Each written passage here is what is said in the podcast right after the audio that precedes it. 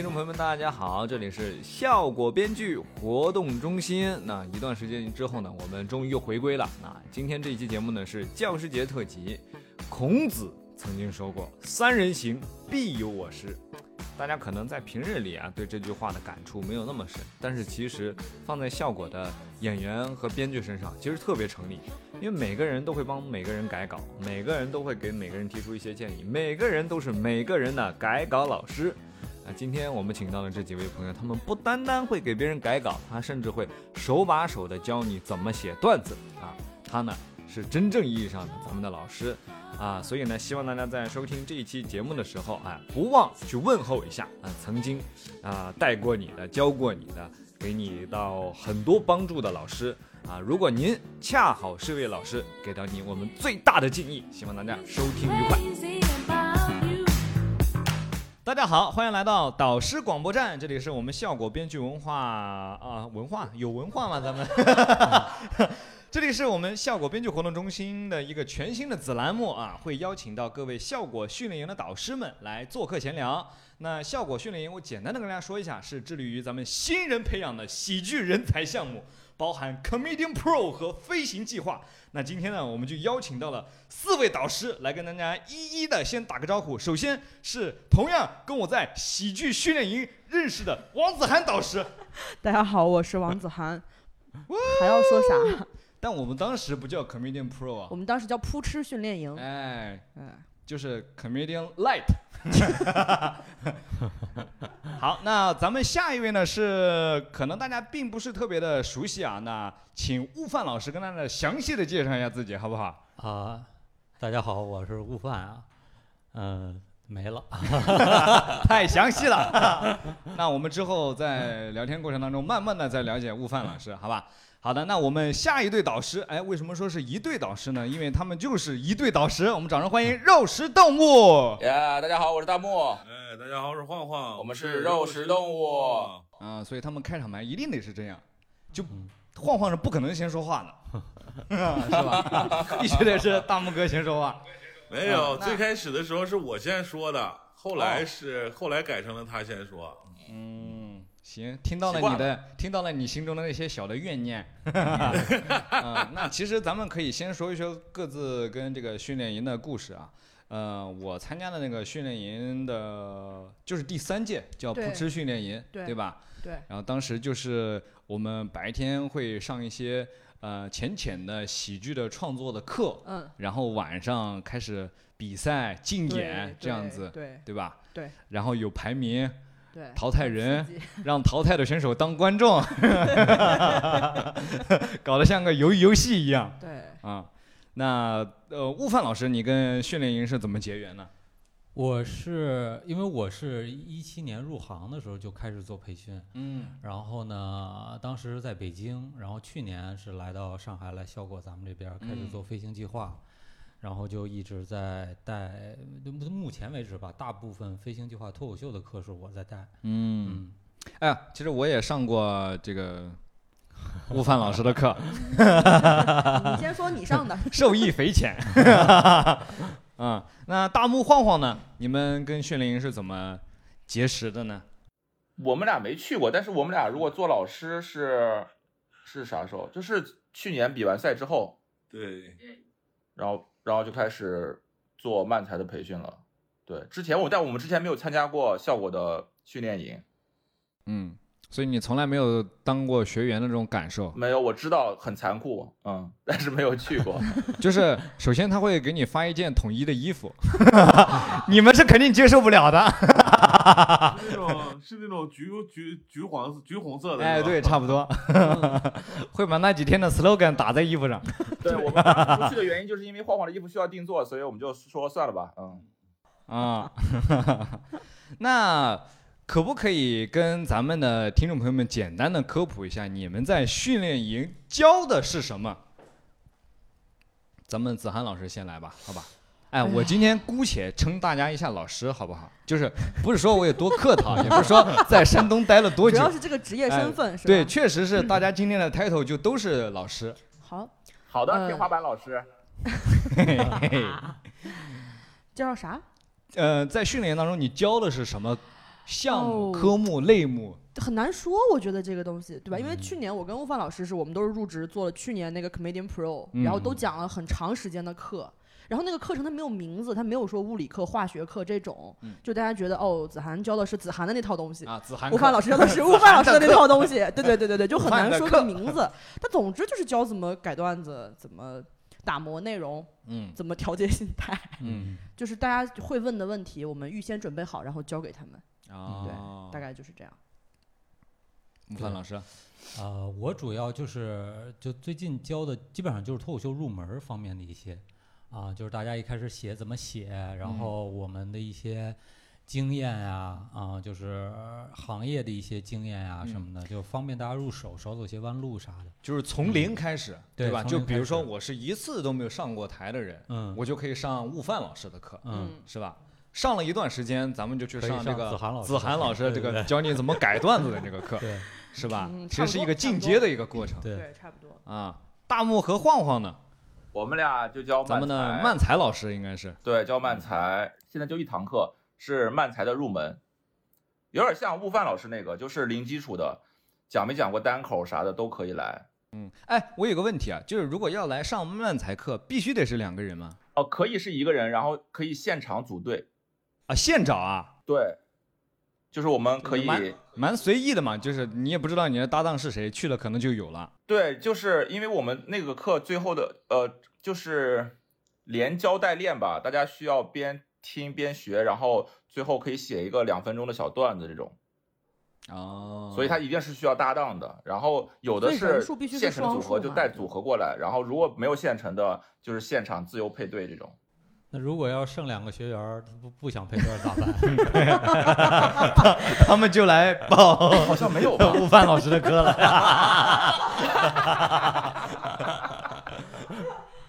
嗯，其实大家说了还是蛮笼统的嘛，对吧？那咱们如果细拆分一下的话，就是说，呃，比如说从零到一，想要成为一个我拿五分钟上台的这样一个脱口秀演员，嗯你大概会怎么样去教他们一些什么样的东西？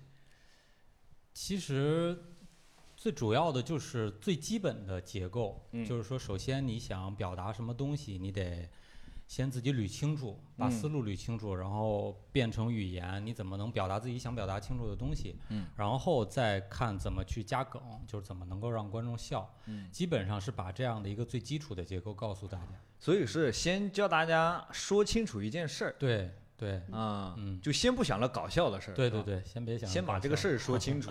对，哦，是这样，那是是不是刚开始跟什么那种少儿演讲班啊没什么太大的区别？呃还是有区别，就是逻辑上面还是会不一样，因为哦，对对对，咱们面对的观众他们是想来笑的嘛，嗯所以我们还是段子的方式告诉他怎么讲、怎么表达，哦，对，是这样一个过程。嗯，明白了。子涵那边呢？如果如果说是，比如说我有一个在悟饭老师这里练了一个差不多小 小五分钟的这样一个东西，啊你怎么帮我改？啊，一般其实呃，悟饭老师那个课，他们就是讲最基本的怎么去呃关注你这个段子的中心思想是啥，嗯，有哪些常见的出梗的方式会告诉你，哎，但是你可能得练很长时间。你可能比如哦上完吴芳老师这个课，你可能需要在线下大概练半年到一年的时间，哦，然后你才有可能进到 Comedian Pro 里面来。哦，因为我们要筛选嘛。然后选进来之后，我们更多面对的问题就是，比如说你觉得你这个五分钟可能啊、你觉得梗不够密，或者你想把这个段子写得更长，嗯，或者你想把段子写得更深刻。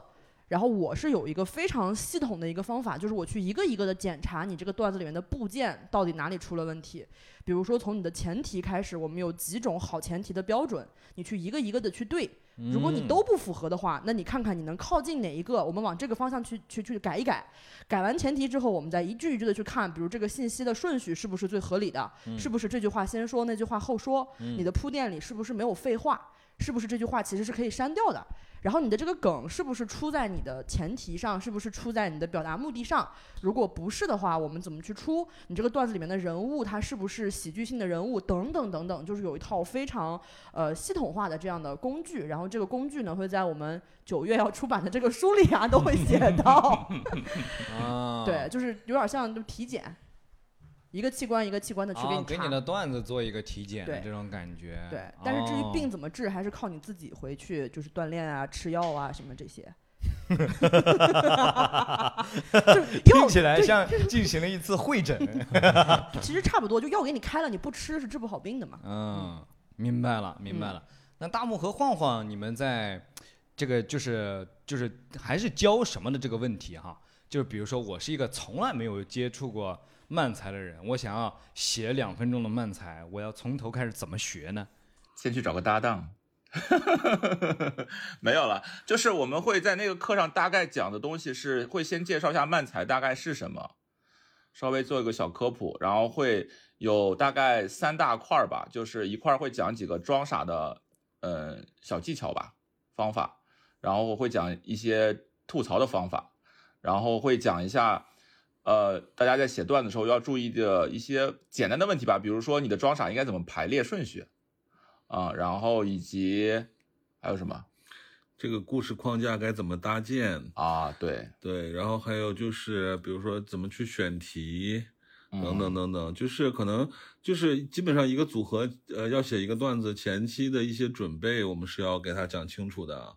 然后还有就是，呃，可能会会学两个简单的装傻，因为这个我们会会从一就是一些装傻技巧里面挑选大家相对比较容易能接受的，或者学的比较快的，然后让他能快速的学起来，然后再把一些简单的吐槽技巧也教给他们。嗯这样的话呢，他们就能写出来单独的一个小梗了。然后我们再教他怎么把这些小梗能够串起来，那就变成了一个大差不多两分钟左右的一个小作品。对，就基本上我们入门的课的话，大概的内容就是这些。新手友好。对，嗯，好，那教什么的部分，咱们今天就聊到这儿了。再往后就得收钱了，各位朋友们 不收钱，我们整个训练营都不收钱，啊！我们训练都是免费的，是吧？我们所有的课程全部是免费的。你那你们拿什么？那你们拿什么挣钱啊？卖卖书啊？就这样。哦原来都是免费的。对啊，我们课不单单全部是免费的。不单单哦课程是免费哦，就包括学员的吃住都是免费哦。是吗包吃住哎，当然呀，哦，还发衣服啊，哦，对，当年，还发个小本儿呢。嗯你想想，培养一个这个演员，最开始学员的成本其实很高的耶。哦，原来效果文化为我投入了这么多，我真想不到。吃吃住吃住行什么的都是从导师的工资里面扣的。行啊，免费的咱们今天也没必要全部和盘托出了。对，就免费，但是要经过筛选才能听到那些课程。是还是有门槛的嗯啊。说到门槛了，咱们四位朋友是怎么迈入喜剧的这个大门的呢？嗯，悟饭老师先来吧，感觉应该您您卖的早，应我。好对你应该是 最最我我我是最早的对一七年的时候，那个时候就是那时候还在北京，嗯然后在北京单立人，然后当时齐墨啊他们也都在北京，然后我们就一起讲，嗯然后那个时候我是觉得，因为我之前就是喜欢喜剧，嗯但是呢没有确定方向。呃，然后你在做脱口秀之前，你尝试过一些其他的喜剧形式吗？对对对，我我就是去开心麻花演过话剧，嗯然后尝试过即兴戏剧。呃，因为那边在之前，在一七年五月份之前，其实我就接触过咱们这个脱口秀方面的这些朋友，看过他们的演出。然后呢，那个我觉得其实是一个过程，就是你了解这个文化是需要一个过程。你第一次看和你不断的看，看到几个月以后，你的观感是不一样的。嗯我就很明显是有这样的一个变化。然后还有就是在那年的三月份看了石老板的专场，个人专场。嗯嗯，当时是齐墨给他主持的，齐墨讲了得有半个多小时，然后石老板讲了六十分钟，我非常的震撼。我第一次看这种的喜剧表演现场，然后那个票价多少钱啊？一百二好像，好120很划算便宜。对，一百二，在一个咖啡厅的一个空间里面，可能总共就八九十个人。对啊，现在没有这样的演出了对呀。对，但是就是就你看八九十个人，对咱们现在来讲，其实是很小的一个，不是很大的一个场子。嗯然后但在那种情况下，啊，能基本上我觉得能达到每分钟五个笑点，就是就是这么一个密度，嗯所以我当时非常的震撼。嗯，然后嗯，一七年五月份我就觉得就。我就别，我就选好了，我就做脱口秀了，别选这条赛道了对对，我又嗯我又别的不嗯干了，嗯嗯，然后就好好的就那两个月进步也挺快的啊，啊，这个被被周围的演员呢都看到了，嗯。然后之后就去到就就进入了单立人，嗯等于是，然后进入了这个行业，同时也开始做培训，嗯这么着嗯一路走过来，嗯，嗯，子涵呢？子涵刚才跟我说他是训练营第一次说脱口秀，对，就我跟你是一个训练营嘛，嗯。然后那次是因为当时效果想去做一个校园型的一个演出的计划，嗯，他们想去北大做，然然后在北大找到我们当时相声社团，想看看能不能合作。啊，所以你但是在脱口秀之前你是我大学是在相声社团，就是玩儿，但那会啊儿没想过要职业做喜剧，就是喜欢。嗯然后他们找到我们社团之后，好像只有我愿意去尝试一下看看，其他人可能就真的很喜欢相声。嗯，会不会是因为你没有搭档呢？然后然后我然后我就去，当时就是那个训练营的那个一个王哥。他说：“你来，先来训练营学学看脱口秀是啥，嗯 要不然你在大学别胡做。嗯 然后我就来了，我以为我不用讲，结果来了，他跟我说：“我给你争取了一个上台的机会，你不啊开心吗？” 然后我就只能开心，就硬讲。就你看到我第一次，就是第一，真的就是人生中第一次讲脱口秀。嗯，然后我就发现，哎，这个事儿好像是比相声容易一点。那那第一次讲挺好，看来，没有就是可能逗笑了观众，可能有一个梗想了。哦嗯但是想了一个嘛，我说相声的时候四十分钟一个梗没有，哦 就你完全不笑。那你跟你的搭档在台上四十分钟的对话，对对，就是我们都很认真的按照那个传统的文本都讲了，但是他们就不笑对，可能就是观众确实时代进步了嘛，他们不愿意听那些四书五经什么的。嗯但是就发现脱口秀，而且他对女生是更友好的嘛，就是没有那么强的限制。嗯然后那一次是第一次讲，然后再去看到你们这些人，就觉得哇，他们就很厉害。嗯然后那个之后，我回了北京去，大学毕了业之后，就开始在北京，呃，抑郁就开始。是是因为冷场了吗？没有没有没有，那会儿回去就是可能每周可能上一两次开放麦，当时。嗯然后也是到了北京，就有人给我推荐说，你要想讲脱口秀，嗯你光听效果的训练营远远不够，嗯你一定得去上一下悟饭老师的新人课。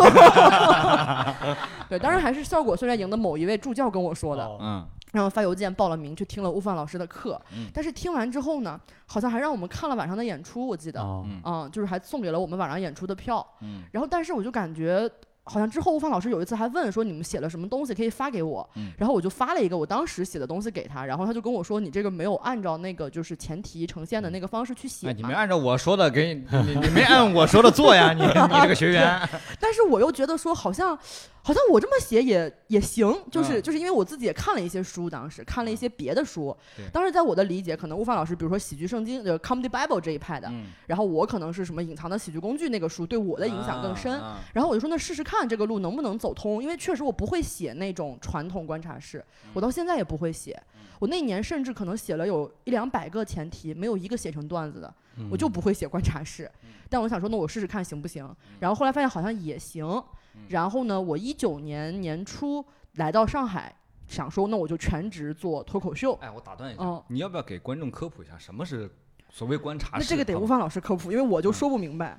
观察室啊，嗯 我理解观察室其实是，就是可能是也是从西方传过来的吧，嗯就是对世间万物的一些。observation 呢？啊，对对对对，有嗯有有这么一个这么一个英文的一个 词来说这个东西，就是世界万物，我觉得这个东西奇怪，这东西也奇怪，这东西看不惯，这东西嗯怎么这样？就是这种东西，它基本上用这种自己的情绪写出来的东西，它大多为观察式。啊，所以大家可以嗯去看一看周奇墨在嗯脱口秀大会的表对现。奇墨很多段子观察式，我我观据我观察，啊，一般用你们有没有发现开头对对 对就是观察对式，好像对，啊啊。然后我就自己写那个之后，一九年来到上海，然后嗯当时史岩老师嗯是当时效果做培训嘛，他就跟我聊说，你看虽然你不太好笑嗯，但是我们觉得你讲话比较清楚嗯，有时候有一种说 说教感。没有了没有，因为。因为我之前也做很多培训项的兼职，就是教别人高考啊什么这些的。嗯然后史岩老师觉得说，你又是学中文的，嗯你能不能把你的专业和我们单口喜剧或脱口秀结合起来？嗯然后去开发，就是比如说，它有很多是跟语文课很像的嘛，跟你写作文其实是很像的，嗯很多技巧、比喻啊什么这也都一样，嗯就看怎么把它结合起来，然后开始做。呃，在我当时看来哈，就是另外一个类型的，就是非喜剧圣经的另外一个路子的这样的培训。嗯，对现在成了悟饭老师的同事，这是一个学渣逆袭的故事 啊！啊那咱们的这个在镜头那一边的大木和晃晃老师，你们是怎么迈入漫才这个喜剧门类的呢？我们俩以前都讲单口的，啊，你们做过一段时间的脱口秀是吧？对对我讲了大概三个月，然后就就讲不下去了。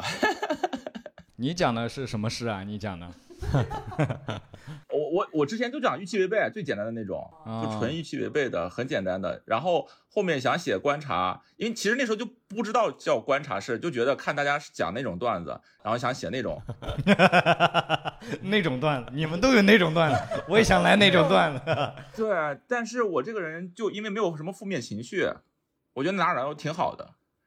嗯，然后我就觉得 感受到你没啥负面情绪。比较健康。没啥想吐槽的，然后就讲不下去，然后后面就改改去当主持，然后主持了大概三四个月。当哪种主持啊？是脱口秀主持还是正儿八经的那种婚礼主主持对对对，就是不是没有没有，就是主持开放麦和商演。哦哦哦，对我喜欢那个，因为觉得跟观众互动很有意思啥的这种。然后后面就晃晃来了，然后我们俩他也讲不下去了，我们俩合计合计说你，能不能让晃晃自己说一说呀？来说一下你怎么干不下去的？嗯，啊，这个是这样的，因为我们当时是在厦门嘛，所以当时基本上是没有什么培训的这些资源的。然后我们就是可能去看 B 站的一些视频，然后就是那种依葫芦画瓢嘛。然后我们就开始讲的都是大部分大家那个时候单口演员讲的都是预期违背的段子，然后突然之间发现，哎，好像可以把很多个预期违背连成一个故事，哎，就是，但是但是会发现就有点难了，对。然后这个时候呢，你这个中间，我觉得这个转型其实挺痛苦的啊，因为毕竟我们没有任何专业的指导嘛，所以就那段时间，就大家可能统一的都陷入了一个瓶颈期，然后就开始那个时候瓶子也太矮了吧？对，然后那个时候就开始看那个 B 站上的其他的这种类型的作品，比如说漫才，然后就发现啊，这个东西很好笑。然后我们俩就，哎，我记得那天是在哪儿？是在盘鸡是吧？一个商场，对，一个商场。然后我们那天是演完出，然后我们就商量说，哎，感觉漫才还挺好玩的，要不要试试啊？去讲这个东西。然后我们就开始，应该是一九年的九月二十八号，我们就用了差不多三四天写了一个叫《愚公移山》的这样的一个漫才小段儿。然后九月二十八号，那一九年九月二十八号，我们开始演出。那时候我们连组合名字都没有。呃，开放麦不叫那就对开放麦，开放麦然后讲完那天效果很不错，然后我们就去有吗？对，哦，就去吃了个大排档，然后就说我们这个组合当时确实是大幕吐槽啊。对哇，那我们快马上三年了，一九年、二零年、二一年、二二年，九月二十八号，快三年了。嗯快。了。所以是两个失意的脱口秀演员，对这，样干不下去了，失意的话剧演员，不太成功的相声演员，悟悟饭你没有讲从过各个赛道来到了咱们这个教学领域啊，你说什么？我说悟饭没有讲过相声吗？因为我感觉悟饭看起来特别像会讲相声，讲相声啊？是因为说话吗？不知道就啊，感觉你们也是第一，次见啊，你们 你们不是不是不是不是，哎，辛苦辛苦辛苦辛苦辛苦。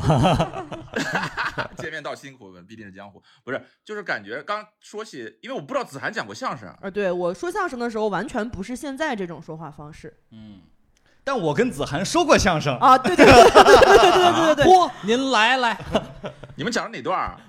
没有，但是不是说相声，是我们俩在北京玩那个 roast battle，哦。玩吐槽，对，就我们俩互相吐槽，然后有点像一个相声的模式，因为我以前说相声嘛，那咱们为什么会来训练营教课呢？这个问题我觉得有点水啊，为什么要来？因为给钱了呀，因为给的多 给钱了。这个是不是应该我们正正能量的回答一下啊可以你们为了肩，负起这为我其实个会好啥呀？我会好奇肉那我重新组织一下，那就是大家因为机缘巧合，呃，开始说脱口秀，开始说漫才。那大家为什么会转型，想要成为一个导师，去教新人怎么去呃入门你们在做的这件事儿呢？呃，我们是，哎，其实也不叫转型吧，因为我觉得主业我们还是要去讲漫才，然后就是其他的时间兼职吧，属于。因为当时就上完托四之后，然后觉得好像漫才比以前稍微好一点点了，然后身边也讲漫才的人会越来越多，然后嗯，就跟公司在聊这件事情，是不是可以？公司也在找我们嘛。嗯，就说把我们之前的一些东西分享给大家，经验吧，帮助新人可以少走一些弯路。因为我们之前我们自己去做漫才的时候特别苦，就啥也没有，就真的是就就模仿，说模仿，然后每天看就看，然后演，然后哪不知道再改，就是特别特别闷。对，就是是这样的，我们我们那个时候完全没有任何的学习资料。然后就觉得说，既然我们参加了比赛，也总结出来一些小小的经验，那么分享给大家的话，可能让大家会，呃，能够有一些事半功倍的那个感觉。这样的话，就是不至于像我们那样，就完全是一个摸索的，就摸黑的那么一个过程。然后最开始大木对老师这个就是教学生这件事还挺抵触的，他觉得说我们还没到能够培训别人的。是，所以我们一开始，我们一开始出去的时候都说我们是分享会，对，就是我们分享一下我们的经验，这种感觉，嗯，对，因为我们本身这个总结出来的经验是我们个人组合自己，其实挺主观的，对对对，一路过来的一些一些经验，就是呃，所以就就感觉说还是别叫别别叫老师了，就是把我们这些东西分享出去嘛。你当时可不是这么说的，嗯。没事，我当时的说法是这样的，就为了鼓励让他去，这这个跟大家就是把能把这些东西分享出来，我就说，那就是不一不一定是讲漫才讲的最好的人才去当老师啊，就是你你你对这个事情有了一些总结，你就可以把这个东西分享出去嘛。哇哦，因为很明显单口就不是嘛。对，就是其实希望做漫才，就是希望做漫才的人越来越多，然后希望帮助新人们更。更好的成长吧，嗯，好多感叹词，没了没了没了没了，我们这儿没了。子涵跟悟饭先说，要不？呃，我觉得我跟肉食的这个想法还挺像的，就是，就是因为一开始也是，就是大家都在摸索嘛，然后也感觉就挺难的，就是那一开始的时候只能看一些国外的一些教材。就是我们看各种各样国外的教材学习，然后看国外的演员表演，然后但是你还得本土化，你的你要面对中国的观众，然后你怎么去演调整自己的东西，所以就是真的挺难的过来。然后现在有很多新人，他挺想讲的，咱们有一些经验。其实我我是属于比较愿意分享的，就是说，那大家走过很多弯路，然后我们也有一些经验，而且就是，我觉得咱们这个行业很多人的经验，其实其实你不能完全说是个人的经验，因为大家在开放麦，大家互相看着彼此成长，其实都在相互学习，嗯，就是说是跟着行业一体成长的，所以就是我的经验，我觉得也是汇聚了很多大家共同的经验，嗯，然后把这些经验分享给新人，就是让他们少走点弯路啊，能能能赶快上手。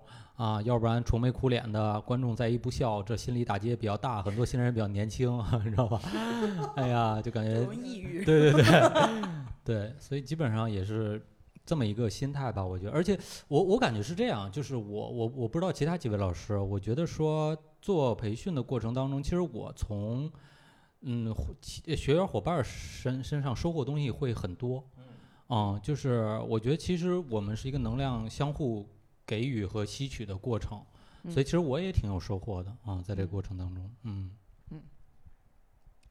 子涵老师，从参加训练营到来训练营教课，你是？那我我跟首先刚刚那个三位哥哥讲的，我觉得都有共同的那个那个那个那个感受。然后除了之外，我还有一个 就可能比较个人化，但是比较 悲观的一个一个东西，就是我一八年三月参加训练营，嗯，然后一八年十二月，其实我就第一次在当时第五届的扑哧训练营上就再教课了，其实。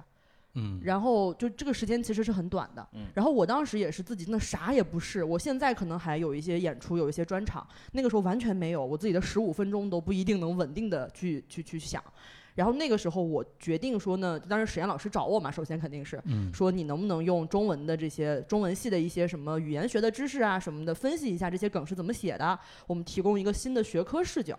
我当时决定说，那我可以站上讲台，其实是我觉得我是一个天赋特别差的人。就我干这行一开始就笃定说我没有天赋，我只能靠方法、努力、总结。我学这个跟高考没有区别，其实就是去嗯找书去看，然后找那些英文书，然后拿什么有道云什么翻着这么去看，看完之后做大量的笔记，然后我可能一个段子能改一年甚至两年，就是把我学的所有东西在我的创作里面去去去实践、去应验，然后总结经验、搞错题本的那么一个思路。嗯。然后，但是我就会觉得说，是不是正是因为我不会，正是因为我没有天赋，所以有一些人他最开始入门的时候，他也不会的时候，我可能反而比那些很有天赋的演员更能够帮助到他们，因为可能很有天赋的演员他不知道不会是什么感觉，嗯他觉得只要你写，你就能写出好段子。但我太知道写不出来是什么感觉了，就是他们犯的所有的错，我都觉得好亲切呀，好熟悉呀。这个问题就在我错题本上就有。那如果我可以给你看，你不就不用卡在这儿，你就可以再往前走。甚至哪怕你就算是个天才，你这儿卡了一下，我帮你快速的渡过去，你就能更早达到一个更高的点。然后再一个就是，我当时觉得可能我从这个角度上能够为这个行业做出的贡献，嗯比我作为一个演员去写自己的东西能做的贡献要大。嗯就是我觉得我一定能帮助到一些天赋比我高的人，他们能顶到那个顶峰上去。所以我在很新的时候就觉得说，那我是可以来做所谓培训这件事情，就是把我作为一个笨蛋的经验分享给，哪怕你是笨蛋也好，或者你是天才也罢，能让你快一点的进到下一个阶段。我有一个特别冒昧的比喻，我不知道啊能不能说啊。有多王冒昧？子涵就像我们班里那种成绩不是特别好，但是特别会做笔记的人，对对对对对，其实是，其实真的喜剧是，错题集王子涵。对对，就是王后雄那种，就出一个喜剧教材全解 那种人。嗯，嗯，但是有这样的同学在，就特别特别放心。你能轻松很多，其实。嗯，哦，就是很多事儿你就不用自己非得去读那个书了，我已经给他读完，你对而且有些是我我我听过一两次王子涵的课，就是我会在他他说完以后，他给我方法论了以后，我才知道哦，我原来用的是这个、啊。这个原理，我原来一直在干这样的事儿。啊，所以就那你觉得你有了这个意识之后，有嗯变好吗？有。因为听起来没什么用，你有。啊，有就是你你有意识，比你无意识的时候，你嗯去找他的时候会快很多。明白，对明白，那就行。嗯嗯，那还有一个问题啊，就我觉得这个也挺有意思，就是你们上上课的时候遇到的新手的通病是什么样子的？比如说，嗯、大家会写一些内部梗啊、谐音梗啊，或者说嗯比较廉价的梗啊。嗯就是有没有这样的例子可以举给大家？新手的通病在您这边一般是怎么样？就是零零到一的这些朋友们，呃，我觉得主要还是表达不清楚，嗯就是你不知道他在说什么。哦，我懂，啊光有情绪是啊，不是？对对对，他我就是是愤怒。对对，就是他语无伦次，然后你听 你听不下去，你听不下去。语无伦次。呃呃，不呃，就是他他语无伦次嗯啊、有时候也会给我气语无伦次。然后呢，嗯，他们因为自己没有训练，自己的语言习惯也不好，所以呢，他在舞台上讲的时候，他自己是不自知的。嗯但是其实台下啊、我们都能感受到。嗯啊、然后在这种情况下，他又讲了一个他觉得很好的梗，嗯，其实他就不成为梗了，嗯然后一脸自信的看着所有观众或者学员，嗯然后但是迎接他的都是呆若木鸡的表情，就这种情况是非常经常出现，嗯，嗯，就是不还是表达，对，嗯嗯嗯。那我遇到的可能更，因为我之前也带了大量的新人，后来决定不带新人了，去 做就是觉得太痛苦了。太痛苦了。就是，呃，就是他们，我遇到另外一种我特害怕，就是嗯他把偶然的炸场或者什么的放得非常大，他是完全唯结果论的一个思维方式。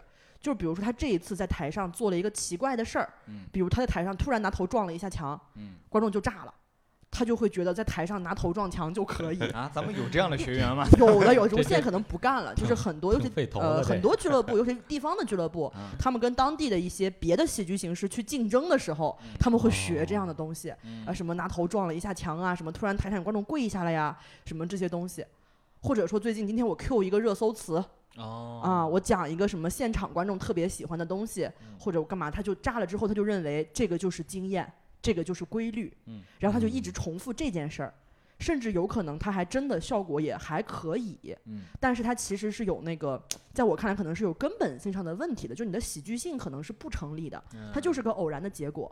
但是当一个新人他一进入行业，老是用这样的方式去炸了之后，你再去跟他说你要好好写段子，你要好好想梗，他是不愿意的。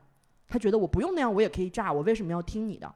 所以其实我反而是相比于在现场经常冷场的那种演员，我更怕的是那种在现场经常用奇怪的方式炸场了的演员。嗯这种时候他太自信了，你不知道该怎么告诉他，尤其是你可能还没有他炸。啊对没啥说服力是吧？嗯，对，他就觉得你那个又难，然后又没我这个炸，我为什么要学你那个？对呀，其实是因为他那个不持久嘛，嗯，哦，嗯，就不是个可持续的道路。那用一些奇怪的方法天天炸场的漫才组合，你们遇到过一些什么样我奇怪的我我这儿新人？我这插一个小插曲啊、我我听说子涵老师点评学员的段子就是特别犀利哦。我记得之前听说过一个说，那个子涵老师点评一个学员的段子说，你这个段子啊，唯一的好处啊就是够短。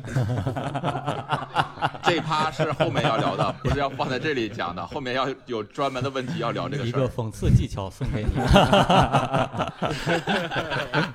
哎呦，他们一说说话难听，我以为是哪句，没想到这这句还行。其实 这句还有还有更更多的，讽刺的，漫才上，漫才的新人，呃，我觉得他们遇到了一个比较共通的问题是，大家觉得漫才就是飞、奇怪，然后想象力，然后很多人上来就是他们就讲奇怪的东西，比如说举个例子，铁人三项，比如说你好先生，啥 啥铁人三项，铁人三项，上来就铁人三项，比如说，有人会上来就说，呃，可能我们写个点餐的环境，然后吐槽问说，哎，你好先生，请问要点点什么？然后装傻说，啊，给我来一份垃圾，就类似这种，啊，就他没有没有任何前因后果，他就说他觉得可能点一个奇怪的东西，对，或者这里出一个，反正只要不是饭的东西，可能就会好笑就。情理之外，意料之外。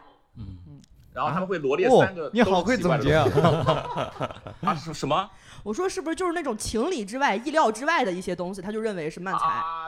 对他们就觉得就是点奇怪的东西就可以，然后他们会罗列三个，呃，要吃点什么，要要一份垃圾，要吃点什么，来个灯泡，要吃点什么，呃，来一份什么，就他们会，他们陷入一个很奇怪的误区里面，觉得只要是飞就会好笑，但其实不是这样的，就有很多漫才的新人会犯这个问题。嗯，你有就什么要补充？你得飞，但是要飞的合理，是吧？，对，或者说你那个梗就是可，就它不一定是完全不成立的，只要你前面铺垫的足够好，他在一个合理的情绪里面，他可以点一份垃圾，但是需它需要有他的情绪和他前面的做铺垫，不能是一上来就来这个，大家完全不知道你要在干嘛。嗯。嗯。对，还有就是，比如说，可能只是去饭店吃饭，他给你弄出二十个场景。对他觉得，只要场景越多，就会越就越好笑啊什么的这种。对啊，就是他他可能一个场景就出一个梗，然后就马上这个点餐完了就上菜了，上菜完了之后就结就结账结账，然后这里面还有什么洗浴，他也给你加进去，哦唱歌也加进去，就是他会把很多其实，如果其实一个本子我们可能就是不会不会在一个作品里面写太多的场景，那样的话就会显得很 乱。但是可能初学者就会觉得说他他这样的话很丰富，不是，其实我觉得新人犯这个问题有一个很大的原因是他在单一场景下他没办法做到可以持续出梗，因为他嗯他可能讲了两个梗之后就自己翻不上去自己的了，所以他就觉得那怎么办呢？那我就让这个故事继续推进吧。换一个场景。所以从去吃饭变成了一个难忘的一天，是吧？嗯，从早餐吃到夜宵，对，看似很会创作，实则是在逃避。对对对对对，是。哦，哎，听你们听你们这样一分析，还挺有意思。你们有那种印象特别深刻的学员吗？有个例可以举吗？个例，啊，不要说名字，咱们对现在让他们在节目里社死。是要报名字那种吗？我前两天听了一个特别好笑的事儿，也是嗯我的同事跟我转述，嗯说有一个学员有一天看完节目之后很崩溃的嗯去找我们的班主任，我们训练营是有班主任的嘛，他去找班主任说完了，我跟那个刘恋撞梗了。嗯然后我们班主任就问说：“那你撞了哪个梗呢？”学员说：“我跟他撞了出梗方式。啊，你就跟大家解释一下好笑在什么？就是这件事儿就是这个事儿不是好笑，就是你就崩溃，就是出梗方式就那么几种嗯，就好像你说我跟他写东西撞了一样了，我跟他写的重了，重在哪儿了呢？他也用了这个成语，我也用了这个成语，甚至可能我们俩都用了成语，所以我跟他重了，就就是这样的一个一个东西他说话了，哎呀，对 我以后不能说话了。对，就其实是这种感觉的一个事儿。然后学员又特别认真，如临大敌的去去说这个事儿，你觉得他也挺认真的，你你也不能说他这样就不对，但是很明显就是没必要。那最后安抚他了吗？我不知道，我不知道后话，因为说到这个说撞了出梗方式，我们所有人就已经哦，啊。就已经这样了。好的，那这个学员，如果你在听这一期节目的话，我们让子涵老师来郑重的啊，郑重的给你答复一下，就是撞出梗方式这个事儿不存在不存在，啊，对就那么几种出梗方式啊。对你看又免费的教给了你一个小的知识点。我们啊所有知识点都是饭老师有免费的印象。比较深刻的学员吗？呃，我我我没有一个个例是比较印象深刻，哦，就是或者哪一堂课也行。我想想啊，嗯，反正现在在我印象里就是就是比较混沌的那种概念，就是就是他上台他说不清楚，嗯说不清楚他到底想说啥，嗯你必须问他几个问题。其实你问他问题的时候，在启发他呃梳理自己的思路，然后他才明白、哦，我想说的是这么回事儿。嗯，其实是哦问答式的一段脱口秀。对，就是你需要你需要问他，你需要激发他，就跟咱嗯们平常聊天的时候，有时候人可能也没没想清楚自己想说啥，然后你问他几句，你才明白他想嗯表达啥。嗯，大部分人都是这种情况。嗯，感受到吴凡老师的痛苦，他自己他也不太说得清楚，遇到了哪些学员。我共 我的学员们是一个群像，哦，那我只能表达。我补充一个超级具象的，就刚发生在前两天，这个事儿给我气坏了，我还发了微博，甚至嗯就是我们前两天有一个课是拉片课，就是带着我们的学员去看一些经典的专场。之前豆豆你也来听过我们、啊，我上过这，个课，对对对，受益匪浅。没有问了一个很难回答的问题。呃，但是前两天那个课呢，我们讲的是美国一个女演员二十六岁出的专场，就是泰勒·汤姆林森出的那个《青年危机》。然后看完之后，我们就让学员去分析说你对这个专场有什么样的感觉，在技巧上有什么启发。结果有一个男学员表示说，他讲的就是一些只有年轻小姑娘才会感兴趣的话题。我已经快四十了，我觉得这些话题根本就不值得讲，根本就没有人会关心。而且你听，很明显，他的观众也全是年轻女孩儿，那个笑声就是只有年轻女孩儿才会发出的。然后我就开始跟他解释说，没有一种声音是不值得被听到的，就是你今年不管四十还是五十，你也年轻过，对呀、年轻男孩也笑了呀，我也笑得就是就是很开心、啊。年轻人，或者说不管你是年轻还是年老，男孩还是女孩，你首先是个人嘛，嗯，对吧？好的单口喜剧一定是打向人性的那种共鸣的，不是说你一定得当一个二十六岁的美国白人女孩，你才会跟他共鸣，对吧？然后就跟他解释这件事儿。然后我一大堆解释跟他讲，为什么我们不能这样去判断素材，为什么我们不能对别的群体在意的事儿持有这样傲慢的态度，就我们不能认为这个事儿是不值得讲的，你不能认为说我没这个经历我就共情不了。如果这样的话，可能大多数人的段子你都听不懂的。那你怎么去写段子呢？你的经历如果所有人都经历过，那你的经历也没什么意思，对吧？也很平庸。然后我全讲完之后，这个学员说：“你看，果然我说这个专场不好就要被骂。”嗯，就我那一瞬他也没有间是听进去。对，就我当时就很难受的，就是我说怎么去跟他解释说，问题在于我们作为单口喜剧演员，我们不应该以这种视角去对待素材，而不是你不能说这个专场不好。这两件事儿我怎么再去给他区分呢？而且我之所以有必要跟他说这个，是我觉得他如果那样看待那个演员，那他对自己的素材可能也会有这样的判断，所谓值不值得说，是不是这个事儿别人听不懂？那我觉得是很浪费的，是很在创作中是很大的限制的。我完全是出于这样的一个目的去跟他讲了这番话，他得到的结论是啊，所以我不能说这个专场不好，所以拉偏课就是让我们来夸这个你喜欢的专场，我就觉得很难过。嗯嗯，你看，那我也能得出一个很简单的就是。你看，人到了一定年龄，他就不听劝，他是自信，他就，是吧？其实其实下这样的断论是很让人就是难，对就是这种难是嗯我觉得在培训过程中会很难受的那个。没有关系。这位学员，你可能也得过一段时间才能上子涵老师的课了 你可能还得我去悟饭老师那儿先 听听两节。嗯，咱们呃呃说过了，凤凰，你先来吧。刚说过了，没说呀，啊没说。就是没我说了两个遇因为到遇到奇怪的学员了，就除了我跟凤凰小伟有什么印象深刻的学员？印象深刻，我我其实我我还挺喜欢他们那个组合的，他们俩讲音乐漫才，然后啊，对，两个王冕，对，两个大学生，然后那个自己写了一些歌，然后他们上台就是那个，哦，我知道了，上海的组合。对对对，哦两我知道了，个大学生，我知道了。对，但是有一个男孩呢，他一紧张啊，他就跑调儿，就唱着完蛋了，唱着，那音乐漫才，首先你得 你得音乐成立，他是故意的对。，他唱着唱着他就跑调了。但是反而他跑调的时候，大家是在笑的。那就是子涵老师说的那个通病，他就是一次偶然，他就他就老跑调了，他就他以后他能唱他也不唱了，他就对对，就这个是我我反正到现在印象还挺深。两个大学生挺好的，就是因为都是还是在校的嘛，然后抽出时间来，然后他们俩好像还不在同一个大学，据说两个人离得还很远。然后我说那你们平时怎么怎么排练？他说就视频排练。哇，然后对对对，还很热爱。我们见见到他两三次吧，对那对组合，对印象还挺深的。就他们说的是好的那种难忘。那，嗯、我不知道这两位朋友会不会听咱们的节目啊？就是如果说你现在再要给到这两位朋友一些建议的话，除了让他们就是不要跑掉之外，还会给他们一些什么样的建议？另外的建议就是自信点儿吧，因为可能毕竟是就是很年轻，一上台你会明显感觉到这俩人很紧张。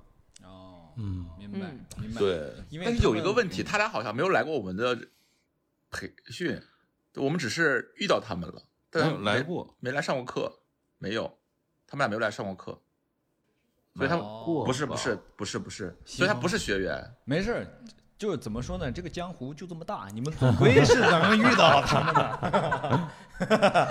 总能教到他的。对，哎，我很好奇啊，就就是那个吐槽的那个朋友，他也唱歌吗？对他，用歌吐槽吗？嗯是的，他们俩就是唱了一段歌，对歌里面有吐槽和有装傻，对，好像是这样吧，我有点忘了，是的，是的，是的，我有点忘了。就是你们这个赛道越来越细分了，你们你们这个赛道都有自己的一对王冕了，这个 这也太卷了，这个这个剧情很熟悉啊。其实其实漫才里面是有这种就是这个这种叫就是呃音乐叫歌曲叫唱歌漫才或者叫哦歌曲漫才是有这个种类的，嗯，对，只是只是国内好像没人做吧，就他们这一对儿。哦，OK。cool，那希望这两位朋友可以，嗯，在你们这一条细分的赛道上越走越好。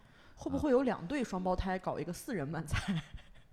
这不有了吗？他们那个嗯四人漫才，他们就跟两对双胞胎的那种，两对双胞胎照镜子的那种，就我这四人还挺奇妙的，应该。有四分裂了有都。三人 有三人漫才，三人漫才是嗯两个装傻一个吐槽。哦，嗯，啊、四人的一般是 dream match，就是两个组合一起，然后来演一段儿就是限量版的段子就是两个组合，两个装傻，两个吐槽。哦有日就是国外有这么一个节目啊，明白哦哦哦，好厉害。辞了。嗯。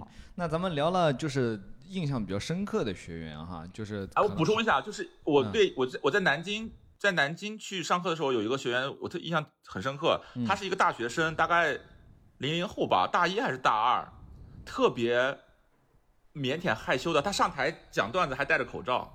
嗯哇，不过他解释，他好像说那天感冒了，但我感觉他就是很内向的一个学生。然后他和另外一个大学生现场组了一个组合。哦，我在台上看他们，感觉因为我们是教短剧漫才嘛，其实或多或少有一些表演。我感觉他们上台的状态，他们应该平时不大会去在公开场合去做演出，能感受得到。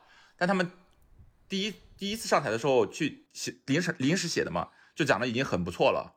然后他结束之后，然后他问了一些问题，然后给他讲了一些嗯点，然后他最后在课程结束的时候，他们俩又又演了一遍，就我觉得演的特别棒，就是他们是那种完全没接触过任何脱口秀，只是看过，可能看过节目，可能平时自己看看视频，然后也没有上过开放麦，也没接触过脱口秀，也没有上上过任何课，就是那种天赋型的，特别棒。嗯，然后那场还有一个，那场还有一个男生，我记得啊、有点长头发，然后坐在那第几排有点忘了。我在上课的时候，然后我就看到他了，他是那种特别认真，然后就感觉怎么讲，对知识的渴求吗？就是我看到他眼里的时候，他感觉他眼里是有光的，嗯嗯，就那种巨热爱的感觉，巨认真，然后演的时候也认真，然后写段子各种都很认真，然后包括后面问我们很多问题，就是能感受到他对这行的热爱，嗯所以能看到这样的人，我觉得就觉得特别感动，嗯，让我觉得干这事儿很值。我感觉大木应该就是最近当了父亲，所以 才会有这样这样的感觉，描述的又具体又不具体的。我跟你说，上你这堂课的所有学员都把自己带入进去了，我们听你的课都可认真了。嗯，当然认真是一件好事儿啊，嗯就是呃，还有就是呃，刚才大木老师也说了，惊喜学员。吴凡老师有遇到过自己的惊喜学员吗？就是那种进步神速。有啊，就哎呦太多了，就是呃其实哎你可以说一说，就是你带的，然后大家咱听众可能知道的一些朋友吗？呃，其实咱们现在大会上好像有有有一部分演员都上过我的新人课，比如说，但是比如说啊，对你 啊，我。然后那时候都早期王冕呀，然后呃莫南，哎莫南是我那那堂课吗，我有点忘了，还还有智胜啊，就是哇塞！就是，但是就是你你不能说就是说是我教的，嗯然后人家就这么好，因为这个东西就是说，只能是说我带你入个门儿，嗯入门完了以后，咱们一起玩儿。然后每个演员在成长过程中，他其实都在自己探索。嗯其实他真的热爱这个东西，他喜欢，他琢磨这东西，嗯他慢慢他能找到他自己的风格，他嗯在舞台上自如的状态，然后他写出来比较好的内容积累，其实都是最后还是每个演员自我成长的一个过程。嗯，嗯嗯，好，哇，好厉害。嗯那其实我感觉听咱们这个节目的朋友会有一个灵魂拷问啊，想让导师们来回答我们一下，就是脱口秀或者是漫才是可以教会的吗？嗯，你们觉得是，就是说，随便抓一个人过来，就是我，我把我这个技能告诉你，你去学，你是能够做到，就是你在舞台上做五分钟的喜剧表达的吗？我甚至觉得这个世界上没有东西是可以教会的，嗯它只能被学会。啊，嗯嗯，就是你哪怕系鞋带你也有教，就是教不会的。嗯嗯，就是教这个东西，我觉得更多的就是一种帮助。至于这个帮助能有多大的，它是一个外因。至于你能不能掌握这个技能，那外因是要通过内因去起作用的。它取决于你自己本身的对这个东西的悟性，你自己的爱好所在，你自己愿意投入多少精力，以及你最终想要成为什么样的程度。对吧？就是你再怎么教这个人，如果他就是不想学这个，比如他爸妈摁头非要让他来学脱口秀，他自己完全排斥，你给他教死他不张嘴，他是不可能会的。嗯，这样吧我们把子涵老师的这个回答剪到最后，我们先听听悟饭老师怎么。其实我刚才想跟子涵老师是一样的，嗯就是我觉得 完了，等一下，真的大幕我们晃晃先说，我们慢才先来。没有没有，我要我要说一个不一样的不。太一样的啊，就是我觉得是这样的，就是就如果你肯学的话啊，咱先把天赋这件事放一边儿。就如果你肯学的话，我觉得学到个六十分是没问题的。但是这不是跟刚子涵说的是一样的呀？没没没，就是你，我往回扯一扯，哥，你让我往回扯一扯你。往回扯什么？你这段要剪在他前面。对啊，就是我觉得就每个人，刚才豆豆问是不是每个人都能讲五分钟？我觉得如果是可以的，是没问题的。但是后面的发展，我觉得就要看你个人努力和天赋了。我觉得前期入门这块儿是没问题的。嗯你你是纯从漫才的角度出发来回答这个问题，是不是？呃，是的，是的，是的，好，对，嗯好，嗯，大木老师 啊，笑成这样，我们的慈父，我没有什么，因为因为子涵刚说了我想说的话。不，你们这么说完，你们这么说完，那学员不崩溃了吗？嗯，没有，不是也没有被他其实就是因为子涵说就是这个很，这本来就是个很主观的，就是你热不热爱这事儿嘛，你想不想学嘛？嗯就是我们其实就是跟分享给大家的就是那些技巧嘛，它是个很书面的东西，然后还有甚至还带一些个人色彩，这种东西就是教出来了，那你能不能咽得下去，能不能吸收，就看自己了。就它不是你能吸收多少？明白了，嗯，明白了。这个问题啊，就是就是怎么说，咱们留给朋友们自己去思考吧。或者我们说就是教不会，但是一定有帮助。嗯啊嗯，就是教不会，但是能起到作用。啊嗯，可以，可以，可以。嗯，最后我们来聊一聊这个吧，就是导师们，你们上课的感受跟你们自己在舞台上的感受会不一样吗？有偏差吗？就是你们作为演员在舞台上演和作为所谓的讲师、导师在在台上教课的时候是两种不一样的感受吗？还是说都很自如？完全不一样，我对我是完全不一样。我会有一点儿差别吧，我觉得，因为受众是不一样的，就是大家给的反馈是不一样的。呃，我觉得演员在舞台上表演的时候，你受到观众的反馈，他观众其实会影响你的状态。然后，但是你在给大家分享的时候呢，它又是另外一种状态，就是大家在听，呃，你分享分享，然后你想着就就好像表演一样，如果老抛梗的话，就会有点喧宾夺主 啊，所以就是，嗯，讲课的时候会更正经一点吧，我觉得，嗯嗯这对我来说是这样，哦，嗯我是完全两种状态。比如说我现在演出，尤其是我演一个专场，嗯我是觉得我是在台上展示可能我最蠢、最脆弱、最纠结的那一面。嗯然后我是觉得我不是在说我讲的这些话是对的，我是让你们来笑我的，嗯这些是我身上最荒谬的那些地方。但是你讲课就完全不一样嘛，你讲课你就是得讲那些呃最经过验证的、最严谨的、最能够确保对大家能负责任的、能够帮助到大家的话。然后我会，所以我讲课可能压力或者说准备时间或者说什么比演一场演出其实是要累很多，但是你也能感觉到那种意义感不一样。包括刚才欧凡老师讲那个，其实也是，就是比如说我自己的专场，我会看起来尽可能松弛的，让大家觉得这个场域之中发生的所有事儿，我们都可以拿来笑。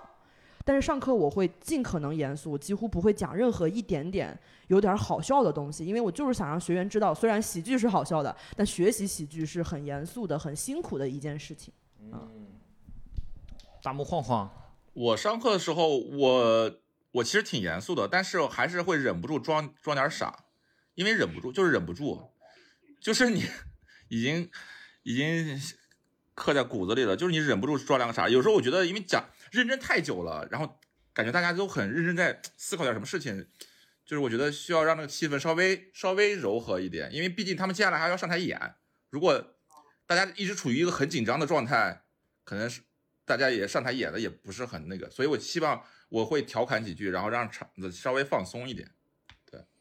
对，我大概是这样。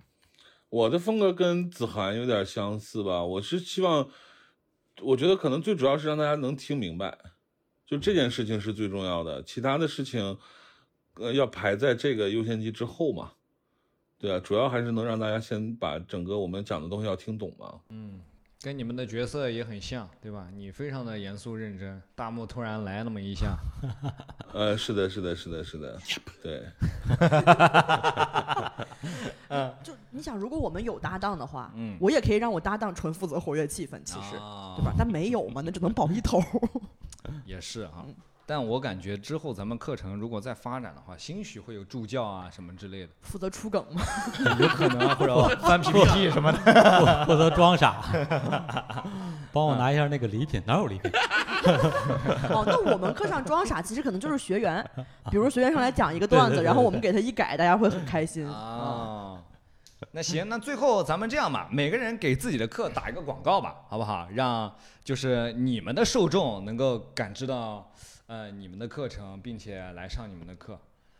嗯，呃，广告最不会打广告，我就是就是怎么打呀？这个，呃，反正我就是我知道的，我基本上都会分享，倾囊相授吧，嗯我也不会有啥保留。呃，而且我我发现我，尤其最近走不同的地方，我会随着我不同又吸收的新的感受，我又会增加到课里面分享嗯给大家，就是有点是，就是其实跟着我的状态在走的那么一种感觉，所以那个就这些。哎，就这么说吧，我童梦楠、徐志胜都上过不凡的课，你们爱来不来？哎呦，嗯，嗯，子涵，啊，我嗯这么说，就很多喜剧演员是因为上学的时候不爱看书，嗯，不爱整错题本儿，然后长大干了喜剧，所以这个工作你们不爱做呢，我替你们已经做好了，你们就直接来我这儿，很快就可以解决这个问题啊。哇，这个好，这个好，这个我太需要，我就是受众，艺术生。就是嗯，那个大木晃晃，我们这个呢，不但你可以这个讲慢才，你甚至有可能会收获一个新的搭档呀对，这一点很重要。啊，上课送人是吧？哎是 如果实在找不到呢，就在我和晃晃里面挑一个。嗯 对，所以这个，而且我们的整个这一个课程啊，是一个很欢乐的课程，因为我们呃每有多次的上台展现的机会，然后能够就是怎么说呢，整个整个的课堂氛围啊也非常好。最主要的呢，是我们这个课啊是免费的，Free，哎，对对对，自由的。我觉得大木当了爸爸以后，整个人 更不一傻样了。嗯，好，非常感谢今天呢，咱们四位导师来到咱们这个导师广播站的这个这怎么说呢？呃，第一期或者是第零期抢先期吧，对吧？之后呢，四位导师也是会不定时的呃，然后以不同的形式啊，可能是两个人，可能是三个人，可能是全阵容，来跟大家分享一些呃这个训练营啊、Comedian Pro 啊、飞行计划啊的一些小故事、小想法，以及大家的最近的心得等等。大家也可以在效果编剧活动中心的来关注到他们的一些最新的动态。呃，所以今天呢，咱们的节目就到这儿，我们跟大家说拜拜吧，拜拜拜拜拜拜。